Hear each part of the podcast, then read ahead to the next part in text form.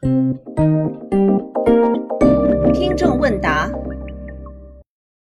有一位昵称是我兜兜里有的听众问，近几天联合国气候变化专门委员会 IPCC 甩出了一记重磅警告，说全球气温升温幅度需要控制在1.5摄氏度，否则地球在2030年之后会迎来毁灭性的气候。他问我怎么看待这件事情，到底值不值得重视呢？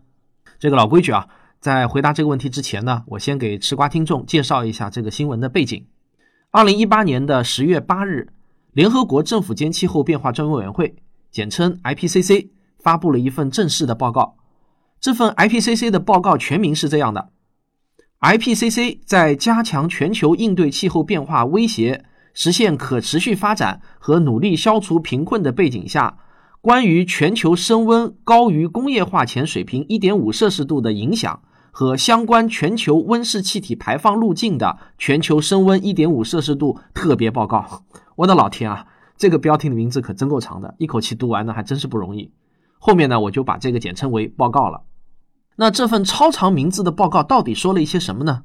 是这样的，IPCC 警告说，在过去的几十年中，全球平均气温已经上升了一摄氏度。带来的后果是，已经显示出更多的极端天气、海平面上升、北极海冰明显减少，以及其他的一些生态和环境变化，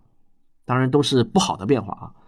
啊。IPCC 第一工作组联合主席中国人翟盘茂先生特别强调了，人类应该将全球变暖限制在1.5摄氏度，而不是我们之前认为的两摄氏度。只有这样，才可以避免一系列的气候加速变化。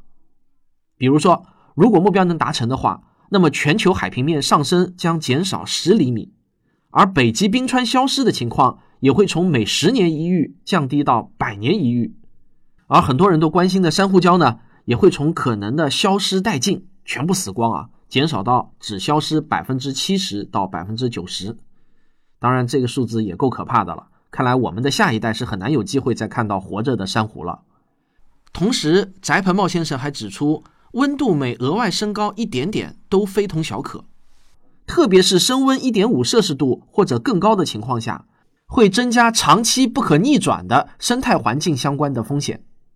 在第一工作组联合主席表态之后，第二和第三工作组联合主席也补充说明了减少二氧化碳排放对于全球气候变暖的重要性，并且呼吁各国对减少二氧化碳排放、控制全球气候变暖采取措施。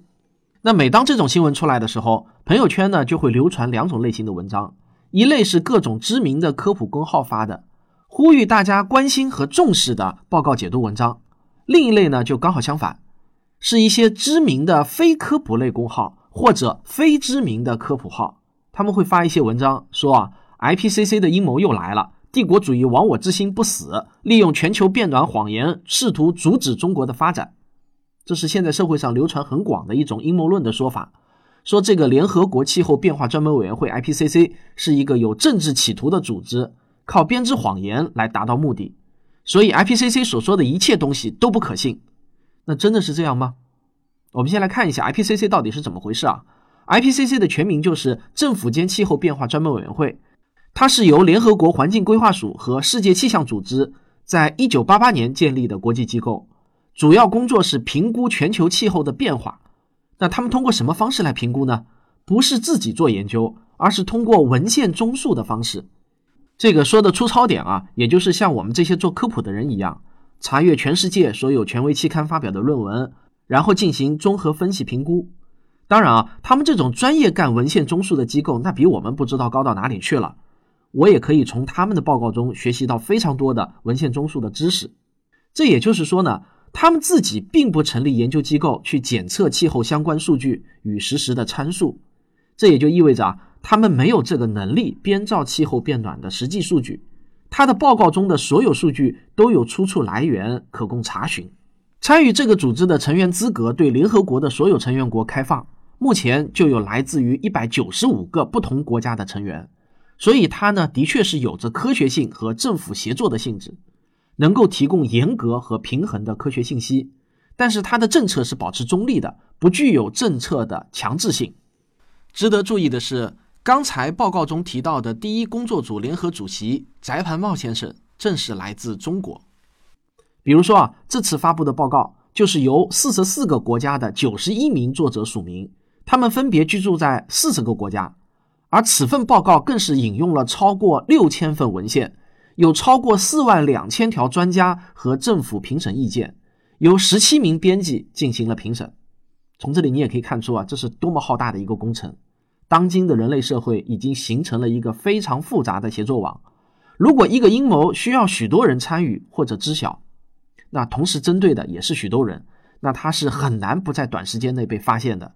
所谓做阴谋难啊，做许多人参与的阴谋更难。长时间做许多人参与的大阴谋而不被发现，那几乎是不可能的。我经常会告诉大家，科学思维中有一条很重要的概念，就是举证责任的概念。IPCC 说全球变暖，并且后果严重，它当然有义务举证，但是他没有义务举证这不是阴谋。只有指控阴谋论的人有责任举证，而不是张口就来啊。说 IPCC 是政治组织，所有的报告都有政治企图，这种说法本身呢，它不是一种举证，而是一种扣帽子的说法。用科学的眼光来看，许多阴谋论是明显缺乏依据的，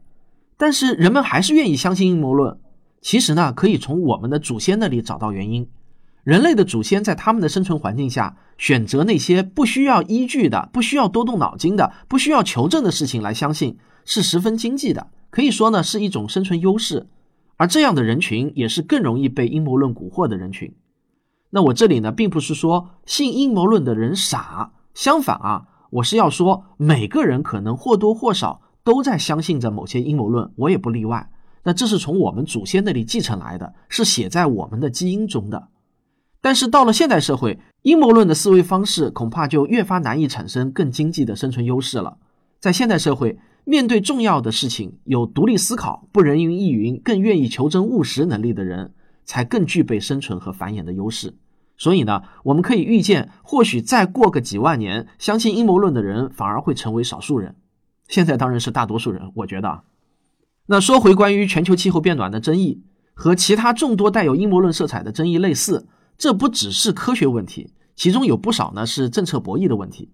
我们可以来看这样一个比喻啊，假设你的城市人们都开着空调，室内都很凉爽的同时，但是室外呢已经达到了三十五摄氏度的高温，已经非常危险难以忍受了。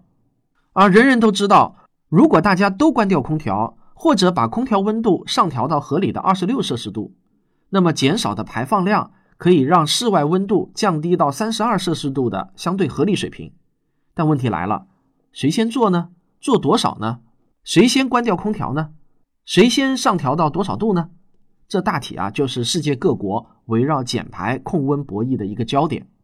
也是由于这类带有囚徒困境色彩的博弈难以解决，所以虽然全球气候变暖的证据一再被科学界提出，但落实到政策行为上。各国都迟迟没有大刀阔斧的率先调整空调的温度，这也给一些民间的阴谋论制造了土壤，而任由全球气候变暖的恶果发生，比如说冰川融化、海平面上升，一些岛屿和沿海城市被慢慢淹没，从微生物到大型生物乃至整个生态链的破坏，珊瑚礁生态链就是最好的一个例子。也许有些人会觉得这与他们无关，北极熊和海豹的消失与我们有半毛钱关系呢？想想也是啊，地球的生态环境再糟糕的日子也有过，地球上的物种灭绝百分之八十以上的情况也出现过五次了。但问题是啊，前五次物种大灭绝都不是我们人类造成的，那时候人类都还没有出现。但如今呢，我们已经出现在这个星球上了，我们需要它的环境稳定健康。我们关注和重视 IPCC 的报告，归根到底啊，并不仅仅是为了救那些动物，为了救地球的生态。我们最终要拯救的正是我们人类自己啊！下次如果你再在新闻节目中听到两国领导人就全球气候变暖问题交换了意见，就知道啊，那绝不是一句无关痛痒的话，而是会关系到人类未来命运的大事实事啊！全球变暖早已不是什么天方夜谭，也从来不是什么政治阴谋，而是正在发生着的真事。这件事情关乎人类未来的整体命运。有些人的人生观是：我死后哪怕洪水滔天，凡是不会发生在自己身上的事情都漠不关心。说实话呢，我并不想批评这样的人生态度，这也是一个人的自由，我尊重每一个人的想法和三观。但是我自己唯一能做的是啊，通过这个节目呼吁更多的人能关心我们的子孙后代，就如同父母关心我们的未来，我们关心子女的未来一样，要把“子孙后代”这个词真真切切的当成未来的一个个有血有肉的后人那样去关心。有些人可能认为关心顶个屁用啊！我们一个平头老百姓关心又能怎样呢？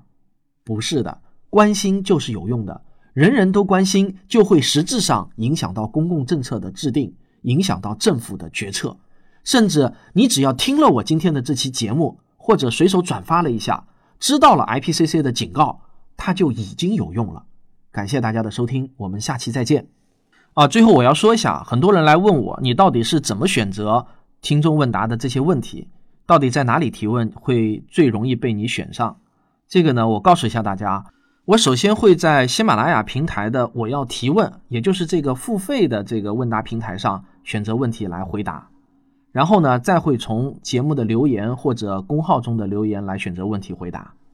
不过喜马拉雅的这个问答平台是要付费的，你们付的钱有一半是要被喜马拉雅抽成抽走的，这个呢必须提醒一下大家。